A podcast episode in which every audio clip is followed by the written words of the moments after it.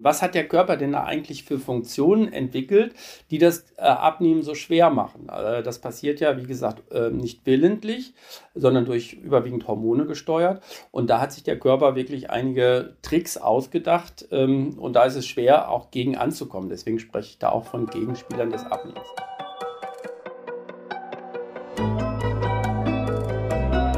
Forever Young, der Gesundheitspodcast vom Lanzerhof.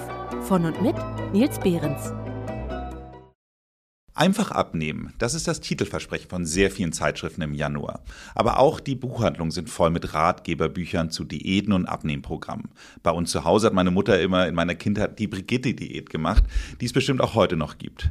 Aber warum ist dieser Wunsch abzunehmen jedes Mal wieder so ein Thema, wenn es doch theoretisch scheinbar so einfach ist? Und warum können Diäten sogar dazu führen, dass man langfristig zunimmt?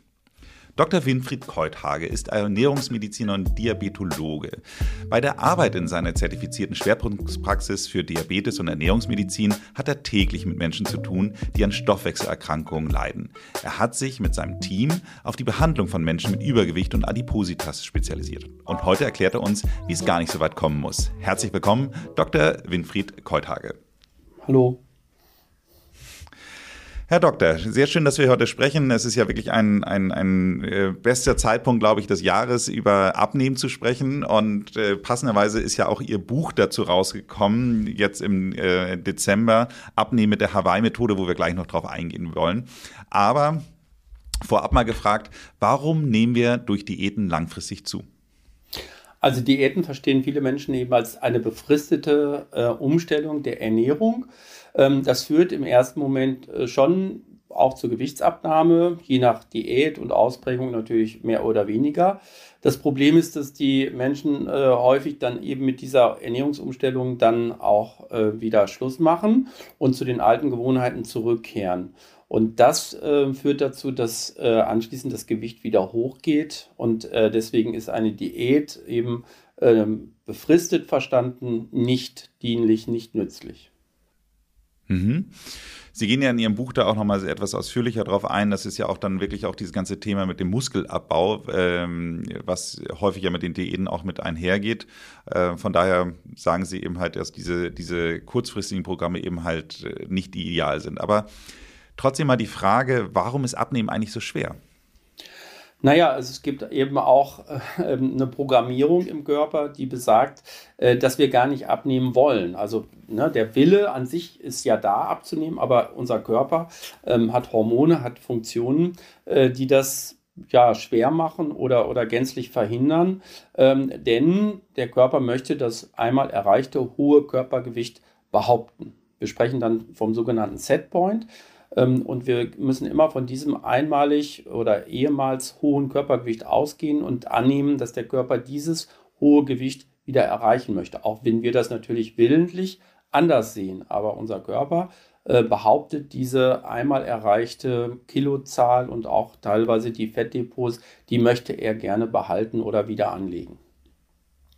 Ich war so ein bisschen erinnert an, ähm, es gibt diesen Film Das Leben des Brians, äh, wo sie dann irgendwie sagt, Geschenk ist Geschenk, wiedergeholen ist gestohlen. Also so ähnlich sagt der Körper dann auch. Also wenn ich einmal die, sagen wir jetzt einfach mal 90 Kilo hatte, dann will ich die auch behalten, weil die sind mir ja einmal geschenkt worden. Oder äh, kann man das so ähnlich sehen? Ja, richtig, genau. Und ähm, man, man spricht ja ähm, in dem Zusammenhang von Setpoint-Theorie und äh, verrückterweise geht das eben für das Gewicht nach oben. Ähm, für Gewichtszunahme funktioniert das anders als für die Gewichtsabnahme.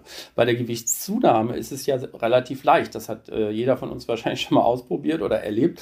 Ja, wir, wir essen mal ein paar Tage ein bisschen mehr und siehe da, ähm, wir setzen an, das Gewicht steigt ähm, äh, relativ leicht an. Jedenfalls geht es den meisten Menschen so.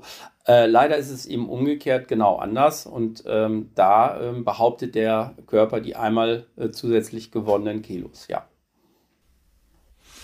Sie haben in dem theoretischen Teil, also vielleicht äh, ganz kurz zum Aufbau zu Ihrem Buch, Sie haben ein, ein vorne einen, einen großen Teil, wo eben halt sehr viele Hintergrundinformationen äh, geliefert werden und dann sind es äh, überwiegend eben halt Rezepte, die nach dieser Hawaii-Methode dann funktionieren. In diesem Theorieteil sprechen Sie auch von dem Gegenspieler des Abnehmens so. Und äh, da würde ich gerne mal vielleicht auf zwei, drei von diesen Gegenspielern gerne eingehen, wenn Sie Lust haben. Genau, also warum ist äh, das Abnehmen so schwierig und was hat der Körper denn da eigentlich für Funktionen entwickelt, die das äh, Abnehmen so schwer machen? Äh, das passiert ja, wie gesagt, ähm, nicht willentlich, sondern durch überwiegend Hormone gesteuert und da hat sich der Körper wirklich einige Tricks ausgedacht ähm, und da ist es schwer, auch gegen anzukommen. Deswegen spreche ich da auch von Gegenspielern des Abnehmens. Also ein äh, Thema haben Sie auch schon angesprochen, das ist der Muskelabbau. Das heißt, wenn wir Gewicht abnehmen durch weniger essen, vorzugsweise, dann verliert der Körper Fettgewebe, das ist das, was wir wünschen, aber er verliert auch etwa ein Drittel Muskelmasse. Und diese Muskelmasse, die geht uns aber verloren und die ähm, ja, ist schädlich oder dieser Verlust der Muskelmasse ist schädlich, weil wir die Muskelmasse ja brauchen, um aktiv zu sein, um Sport zu machen.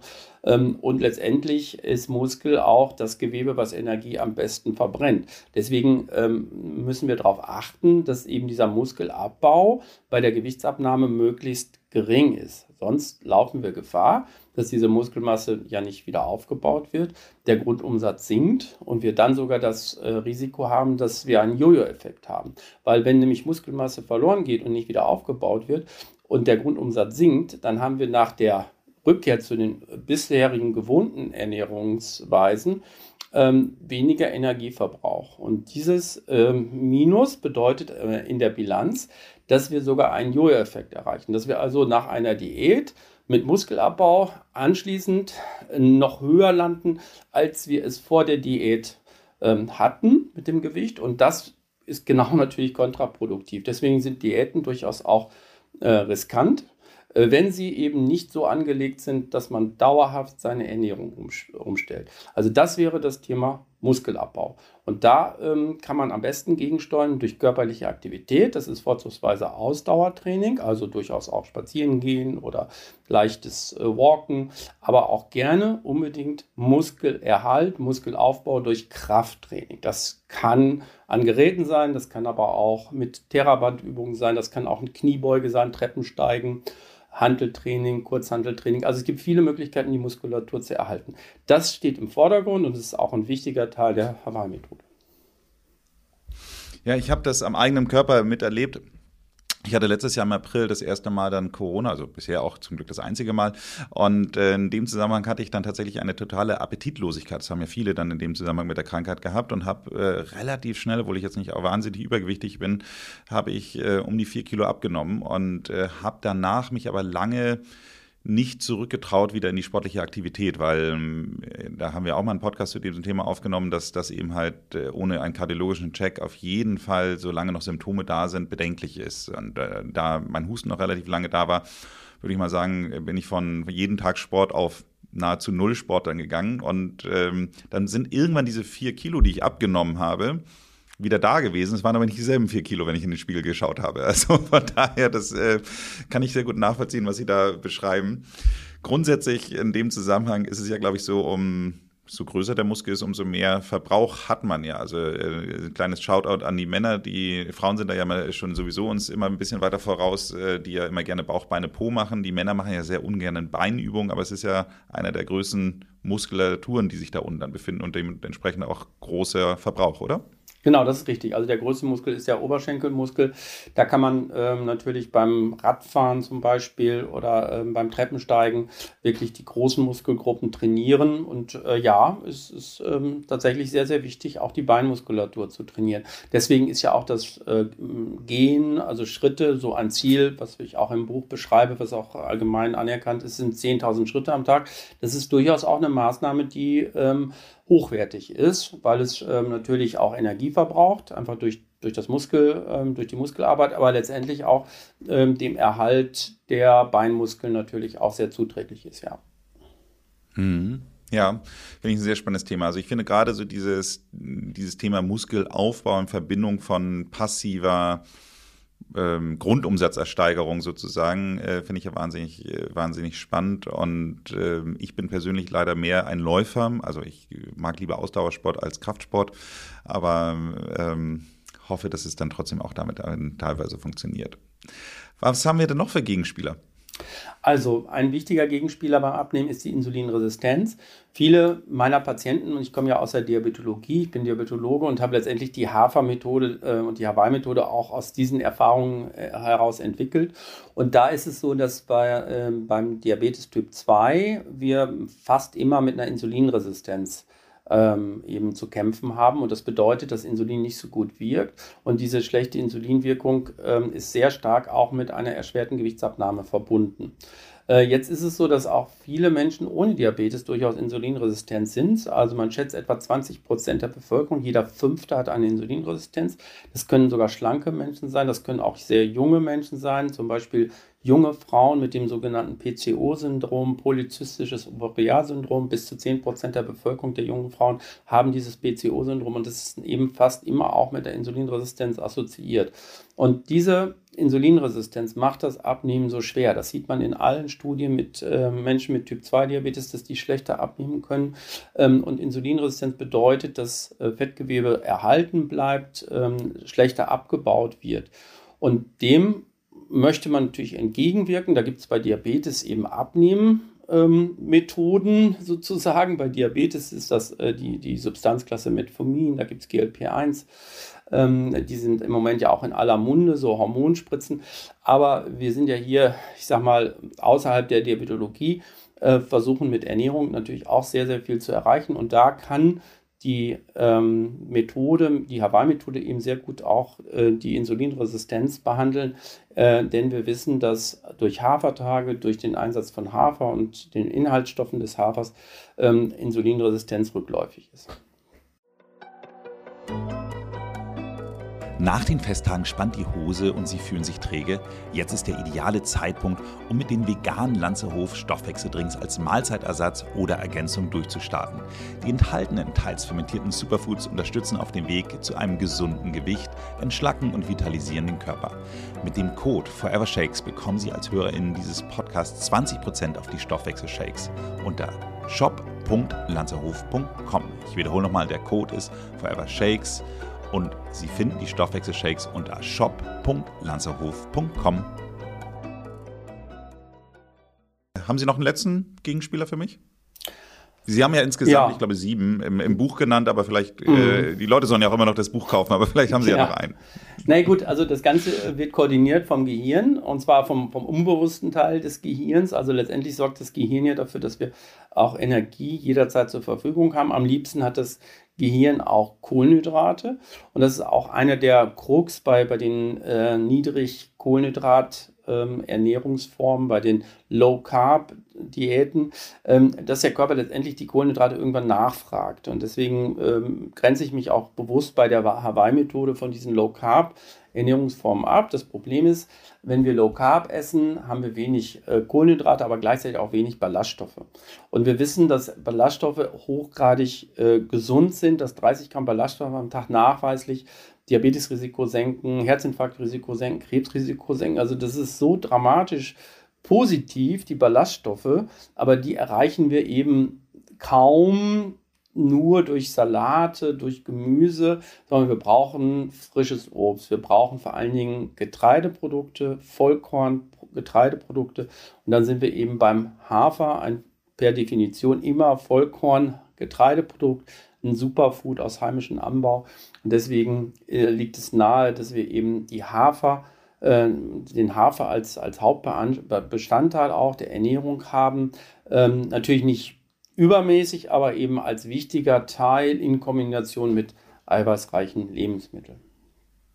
Haben Sie die Erfahrung gemacht, dass äh, insgesamt das Thema Low Carb äh, für Frauen weniger geeignet ist als für Männer? Also gibt es da tatsächlich äh, Geschlechtsunterschiede? Also ähm, die, die Low-Carb-Ernährung ist grundsätzlich ja auch geeignet, ähm, gerade bei Menschen mit Diabetes, dass die Zuckerwerte sich eher günstig ähm, entwickeln, weil wir, es ist naheliegend, dass Kohlenhydrate ähm, und insbesondere natürlich Zucker auch Einfluss auf die äh, Zuckerwerte im Blut haben. Insofern würde ich erstmal sagen, Low Carb ist vom Grundsatz her bei Diabetes durchaus ein Weg, der gerade aus den USA kommt, dort sehr beliebt ist und auch bei uns eine höhere Akzeptanz hat. Aber die Frage ist, ob Low Carb so langfristig erfolgreich ist, äh, weil wir ja auch wirklich auch merken, wir brauchen Kohlenhydrate und der Körper und auch das Gehirn als übergeordnetes Organ fragt eben diese Kohlenhydrate nach. Ähm, zur Frage, die Sie gestellt haben, ähm, ich sehe da keine geschlechtsspezifischen Unterschiede. Also es gibt Menschen, die sehr gut mit Low Carb klarkommen und davon profitieren. Das können aber Männer sein, das können aber auch genauso gut Frauen sein da könnte ich jetzt keine pauschale Unterscheidung machen. Dann möchte ich doch trotzdem nochmal auf die jungen Frauen zurückkommen, weil ich habe äh, in der letzten Zeit festgestellt, dass wir relativ viele äh, junge Damen auch unter unseren HörerInnen haben, die sich vielleicht jetzt alle fragen, ob sie auch das, wie hieß es, das PCO-Syndrom haben? Mhm, Polizistisches Ovarialsyndrom, richtig. Das inzwischen Und, an den äh, Eierstöcken gehen einher mit einer Insulinresistenz. Mhm. Okay, und äh, wenn sich jetzt eine unserer HörerInnen fragt, ob sie das hat, was für Symptome gibt es dafür? Also der, die typischen Symptome sind ähm, einen Zyklus, Blutung, die nicht regelmäßig oder gar nicht mehr auftritt. Das ist ein Hauptsymptom. Ähm, dann tritt auch relativ häufig ein bestimmtes Haarwachstum auf, also eher der männliche ähm, Behaarungstyp. Oder es kann auch zu Haarausfall kommen am, am Kopf. Es kann aber auch eben zu Hautunreinheiten kommen. Und das Hauptsymptom oder die, die Hauptdiagnose wird meistens beim Ultraschall, beim Frauenarzt gestellt, wenn sich eben sehr viele Zysten, Follikel an den Eierstöcken darstellen. Es ist also ein Syndrom, wie der Name schon sagt, was aus verschiedenen äh, Kriterien besteht und deswegen ist die Diagnose auch immer nicht so ganz hundertprozentig eindeutig. Ähm, häufig kommen Patienten zum Diabetologen mit, der, mit äh, Patientinnen mit dieser Fragestellung. Dann machen wir einen Zuckerbelastungstest, machen den Insulinspiegel und ähm, setzen den Insulinspiegel in Relation zum Blutzucker. Und wenn man dann eben feststellt, der Insulinspiegel ist sehr hoch, dann kann man rückschließen, ähm, dass die Insulinresistenz auch sehr ausgeprägt ist. Und dann haben wir eben ein wichtiges Diagnosekriterium für das BCO-Syndrom. Hm. Insgesamt das ganze Thema dieser, äh, gehen Sie auch in Ihrem Buch drauf ein, dieser Homer-Index ist ja etwas, was ich immer überrascht bin, wie wenig das in einem Standard-Blutbild eigentlich so drin ist, was ja eigentlich ein sehr schöner Indikator für dafür ist für das Thema Insulinresistenz im Grunde, oder? Ja, das ist richtig. Also ähm, jetzt muss man fairerweise sagen, äh, die Krankenkassen, ähm, ohne dass Symptome vorliegen, wenn die Krankenkassen jetzt auch nicht so ohne weiteres diese äh, Untersuchung bezahlen. Aber tatsächlich ist sie ja sinnvoll, weil wir relativ viele Menschen haben mit Insulinresistenz. Das kann man mit dem HOMA-Index relativ gut eben feststellen. Und insofern ist das eine wertvolle äh, Möglichkeit, auch ähm, Insulinresistenz ähm, zu diagnostizieren. Und ähm, das sei vielleicht auch all denen empfohlen, die schlecht abnehmen können und sich immer fragen, warum kann ich denn so schlecht abnehmen? Kommen wir jetzt mal zum Buch, die Hawaii-Methode. So, da denkt vielleicht der eine oder andere Mann, äh, der ein bisschen älter ist, es gibt kein Bier auf Hawaii, kein Wunder, dass man da abnimmt, aber es ist ja nicht die Insel Hawaii damit gemeint, sondern ähm, es ist ja geschrieben H-A-W-E-I und das steht für Hafer und Eiweiß. Und das sind die beiden Hauptkomponenten auch der Rezepte, die dann im zweiten Teil des Buches äh, auch äh, ausgeführt werden. Und die Idee ist eben, dass wir das, was klassischerweise auch anerkannt ist in der Wissenschaft, auch schon seit, seit längerer Zeit ja, wir sollten uns eiweißreich ernähren. Dadurch erreichen wir eine beste Sättigung. Ähm, die Energiebilanz ist dadurch am günstigsten, weil wir für die Verwertung von Eiweiß deutlich mehr Kalorien verbrauchen. Also Eiweiß ist von den drei Makronährstoffen das, was ähm, am, am, günstigsten ist und was wir in der Regel auch im, im Verhältnis zu wenig essen, also durch Hawaii-Rezepte mehr essen sollten. Und die zweite Komponente ist Hafer. Ähm, das können Haferflocken sein, aber Hafer gibt es auch als Haferkorn. Das gibt es eben auch in sehr vielen Varianten, nicht nur zum Frühstück, nicht nur klassischerweise im Porridge, im ich sag mal Haferbrei, sondern das Rezeptbuch ähm, im, im, im Hawaii Buch im Hawaii-Teil lässt eben sehr, sehr viele Varianten ähm, des, des, Hafers auch in klassischen Rezepten zu. Das heißt, wir haben ganz viele Dinge wie Hawaii-Pizza, Hawaii-Shake, wir haben Hawaii-Kisch ähm, und wir haben auch süße Speisen. Man kann auch äh, Waffeln, äh, Pfannkuchen, Plätzchen äh, mit, mit Hafer machen und hat dadurch ähm, ja einfach dieses sehr, sehr hochwertige Lebensmittel Hafer ähm, sehr leicht in zwei, wenn man will, sogar in drei Mahlzeiten am Tag. Ja, sind sogar Suppen dabei, fand ich ganz interessant. Und mein Favorite ist ja Svenjas äh, Frühstücks-Cheesecake. Ich glaube, es wird nicht aufgelöst, wer Svenja ist. Das können wir vielleicht an dieser Stelle tun. Sehr gerne. ähm, einen ganz lieben Gruß hier an meine Mitarbeiterin Svenja Berger, die tatsächlich dieses Rezept äh, sozusagen eingebracht hat, getestet hat. Und das ist auch wirklich ihr Lieblingskuchen ähm, oder ihr Lieblingsrezept und äh, Svenja Berger, die auch äh, sehr, sehr viel für dieses Buch getan hat. Und einen lieben Dank an diese Stelle an Frau Berger. Ganz herzliche Grüße an Frau Berger. Das Thema ähm, Eiweiß, äh, entschuldigen Sie, das Thema Hafer ist ja etwas, was ich würde mal sagen, so ähm, doch irgendwie ziemlich für Kohlenhydrate steht. Sie hatten es jetzt gerade schon im Vorwege gesagt, naja klar, aber es ist eben halt insofern ein Superfood, weil es eben halt einfach auch sehr gute ähm, Werte dabei hat, Ballaststoffe hat. So, das heißt also für Sie ist dann eben halt eindeutig, sich so Kohlenhydrat, kohlenhydratreich zu ernähren, kein Widerspruch sozusagen zum Abnehmen. Genau, also die ähm, Kohlenhydrate in, in den Haferflocken sind natürlich da, aber es sind komplexe äh, Kohlenhydrate, also Stärke. Und das Ganze ist dann noch kombiniert mit ähm, einem sehr hohen Ballaststoffanteil. Das ist ähm, einer der, der Lebensmittel mit dem höchsten Ballaststoffanteil überhaupt. Dann haben, äh, hat Hafer, Haferflocken einen sehr hohen Eiweißanteil, höher als alle anderen Getreidesorten. Das heißt, das Eiweiß, was wir ja auch, auch sonst eben propagieren, äh, ist hier auch in einer sehr, sehr günstigen Zusammensetzung der sogenannten Aminosäuren, also der Bausteine, der kleinsten Eiweißmoleküle, ähm, die wir auch essentiell brauchen, die der Körper nicht selber herstellen kann. Das ist auch sehr günstig verteilt in den Haferflocken. Ähm, und ein Hauptgrund wahrscheinlich, warum diese Haferflocken so, so eine Alleinstellung haben, ist das Beta-Glucan. Das ist eine äh, bestimmte Form des Ballaststoffes. Und für dieses Beta-Glucan gibt es inzwischen wirklich zig hunderte von Studien. Äh, jedes Jahr werden das mehr Studien, die dazu gemacht werden, um dieses Rätsel und dieses Geheimnis rund um das Beta-Glucan so ein bisschen zu enträtseln. Und tatsächlich weiß man vom Beta-Glucan schon seit weit über 20 Jahren, dass es nachweislich Cholesterinspiegel senkt. Ja, dieser Health Claim der Europäischen Kommission ist tatsächlich untersucht, aufgrund von Studien nachgewiesen und deswegen darf man mit dieser Bezeichnung auch werben. Beta-Glucan senkt äh, den Cholesterinspiegel nachweislich und im Übrigen auch nachweislich den Blutzucker äh, Spiegel. Also insofern ist es ein wahres Superfood, äh, das Beta-Glucan im Hafer. Und in dieser Form gibt es das tatsächlich nur im, im Hafer, dieses, äh, dieses besondere äh, Ballaststoff Beta-Glucan. Okay, ich verstehe. Das heißt also, Beta-Glucan kann ich mir auch nicht als Supplement irgendwo kaufen und äh, einfach mal, mal äh, auf andere Weise dann zuführen. Das ist ja so das, was heutzutage, sage ich mal, sehr on vogue ist, einfach dann Supplements kaufen und sagen, okay, dann dafür esse ich dann was weiter, was ich will.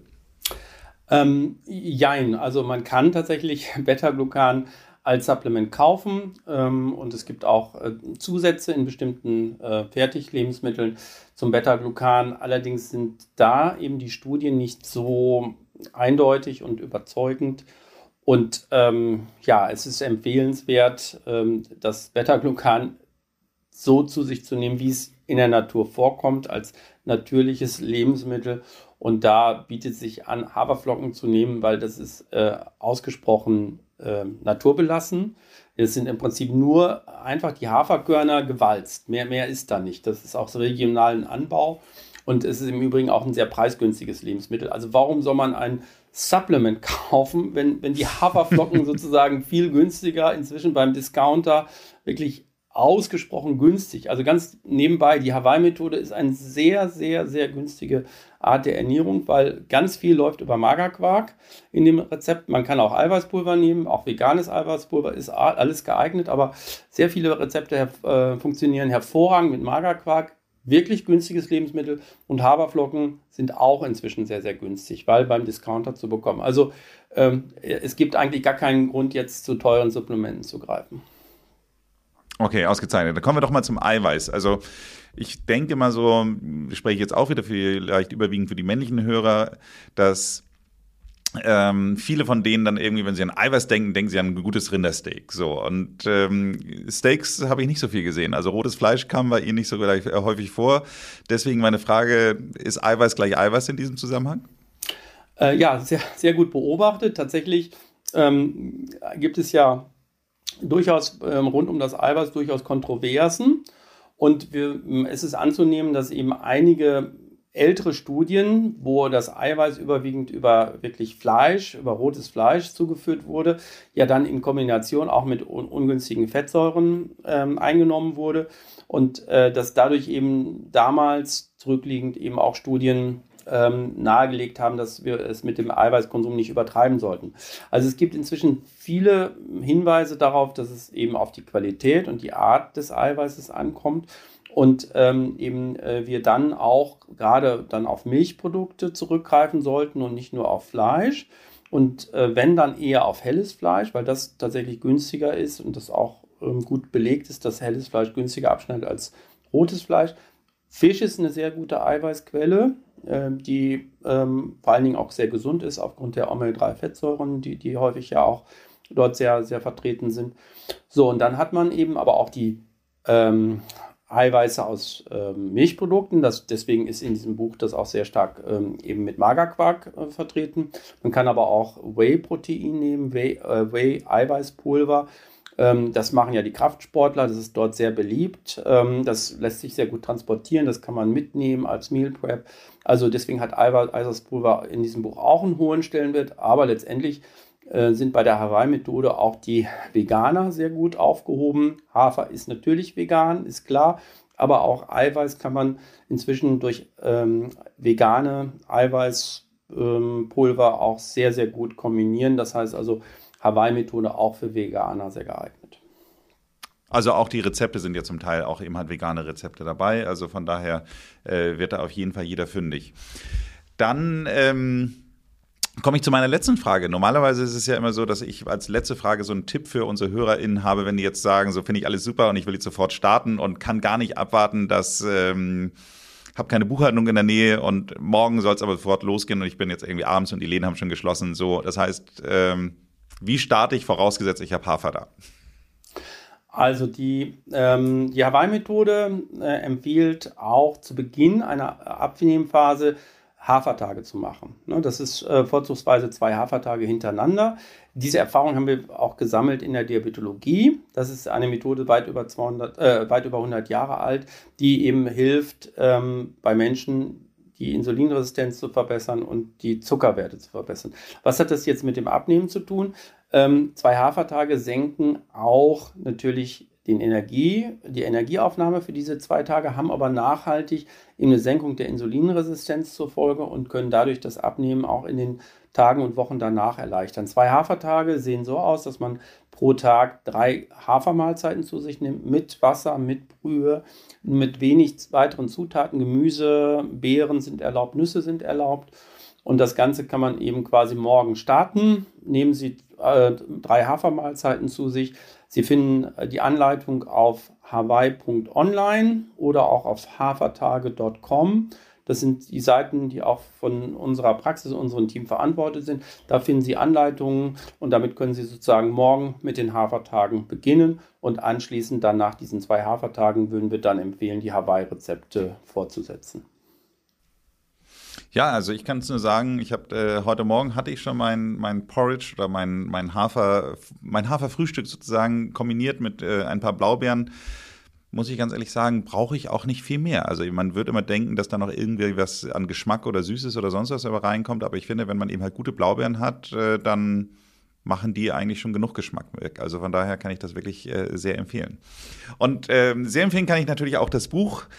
Das äh, Abnehmen mit der Hawaii-Methode heißt, ist erschienen im Griff und Unser Verlag. Und der Griff und Unser Verlag, der war so nett und hat uns sogar drei Bücher zum Verlosen angeboten. Das heißt also, wenn Sie uns eine E-Mail schreiben an äh, podcast.lanzerhof.com mit dem Betreff Hawaii, geschrieben H-A-W-E-I, dann äh, verlosen wir bis zum 25.01. drei Bücher, die dann direkt zu Ihnen nach Hause kommen.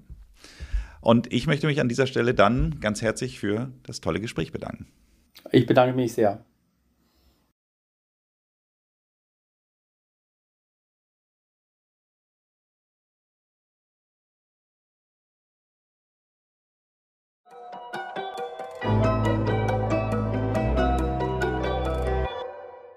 Sagen Sie, ich bin ja äh, großer Fan von dieser Oatly Hafermilch oder Haferdrink, die erwähnen Sie auch manchmal in Ihrem Buch. Ähm, aber ich frage mich natürlich in dem Zusammenhang, kann ich da auch so ein bisschen von diesen positiven Effekten wie das äh, Beta-Glucan und andere Dinge und Eiweiß und so äh, von profitieren oder ist da nicht mehr so viel drin? Also mir geht es ähnlich. Ich bin auch ein großer Fan und trinke wirklich mein Cappuccino ja, man kann sagen literweise und nur noch mit Hafermilch. Und ähm, ja, viele Fastfood-Ketten haben inzwischen auch ja Hafermilch im, im Programm. Also äh, ja, tatsächlich ist, äh, ist, ist es schmackhaft. Ähm, es ist aber von der Zusammensetzung vom Zuckergehalt, also Milchzuckergehalt, ähm, letztendlich, ähm, naja, und von den Eiweiß Anteil, der ja auch sehr gering ist, letztendlich kein entscheidender Unterschied äh, zu anderen äh, Milchalternativen oder zur Kuhmilch. Aber tatsächlich ist es ökologisch sehr äh, empfehlenswert. Ähm, wir haben kurze Wege. Die Herstellung von Hafer erfolgt in Deutschland oder in, in, in im nördlichen äh, Europa. Ähm, und es ist ähm, ein Naturprodukt. Ähm, also von daher ähm, der Aufwand ähm, vom Wasser her, vom Wasserverbrauch, von den Transportwegen, ähm, der ist ausgesprochen günstig. Die Ökobilanz ähm, vom Haferdrink ist positiv. Insofern kann ich Ihnen natürlich sehr empfehlen, weiterhin äh, den Haferdrink, aber ähm, gesundheitlich sehe ich jetzt keine wesentlichen Unterschiede ähm, zu äh, anderen Milchalternativen oder zur Kuhmilch. Wenn Ihnen diese Folge gefallen hat, dann hören Sie sich doch auch mal die Folge Nummer 141 an. Mühelos schlank mit der Kraft der Hormone. Hier sprechen wir mit Professor Dr. Peter Frigo. Abonnieren Sie diesen Podcast, damit Sie keine Folge verpassen. Ansonsten machen Sie es gut und bleiben Sie jung.